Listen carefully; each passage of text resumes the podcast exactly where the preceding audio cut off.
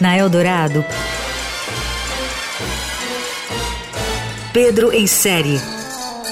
Tudo sobre séries, filmes e outros enlatados. Com Pedro Venceslau. Decime, querido, ¿a qué te dedicas? Soy agente de inteligencia de la Federal.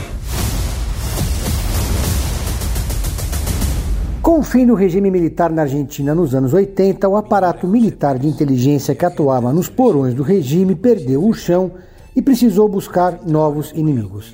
Foi nesse contexto que o equivalente à CIA ou à BIM portenha abraçou com fervor uma paranoia delirante e patriótica. Os judeus estariam conspirando para comprar e tomar conta da Patagônia e assim formar um novo Estado de Israel. É esse o ponto de partida da inacreditável série Iose, o espião arrependido da Amazon. Baseada em fatos reais, a trama conta a história de um jovem agente da Polícia Federal Argentina que foi convocado para uma missão secreta, se infiltrar na comunidade judaica. Sobre a maior conspiração criminal da história argentina. A série começa em 1992, quando Iose, o espião, caminha entre os escombros do atentado contra a Embaixada de Israel em Buenos Aires. A justiça argentina acusa o Hezbollah, que teria agido na Argentina com apoio da embaixada do Irã. No entanto, outros especialistas não descartam que poderiam ter sido terroristas enviados pelo governo da Síria ou da Líbia. Mas a lista de teorias também inclui cúmplices argentinos, os membros dos grupos militares chamados Carapintadas, denominação dos integrantes das Forças Armadas que tentaram levantes militares nos anos 80 e 90 conhecidos por seu antissemitismo. O fato é que sem uma conexão local teria sido impossível realizar o atentado.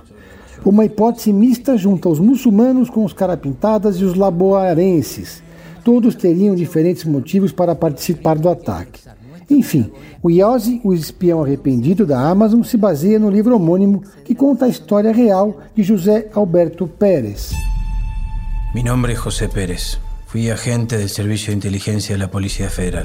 Ele teve um papel importante para possibilitar os atentados à embaixada israelense em 92 e ao prédio da AMIA, Associação Mutual Israelita Argentina, em 94.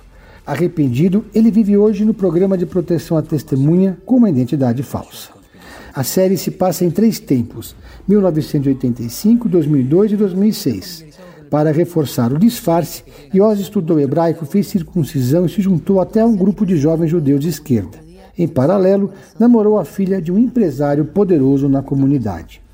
Iose, o Espião Arrependido, também é um bom filme de ação, tem suspense na dose certa e conta uma impressionante história real. A série da Amazon é também o retrato chocante de uma época. Isso te sube o preço? de meu silêncio ou de minha cabeça? Pensé que solo escondías una ambición enorme, pero no. Você ouviu Pedro em série. Tudo sobre séries, filmes e outros enlatados com Pedro Venceslau.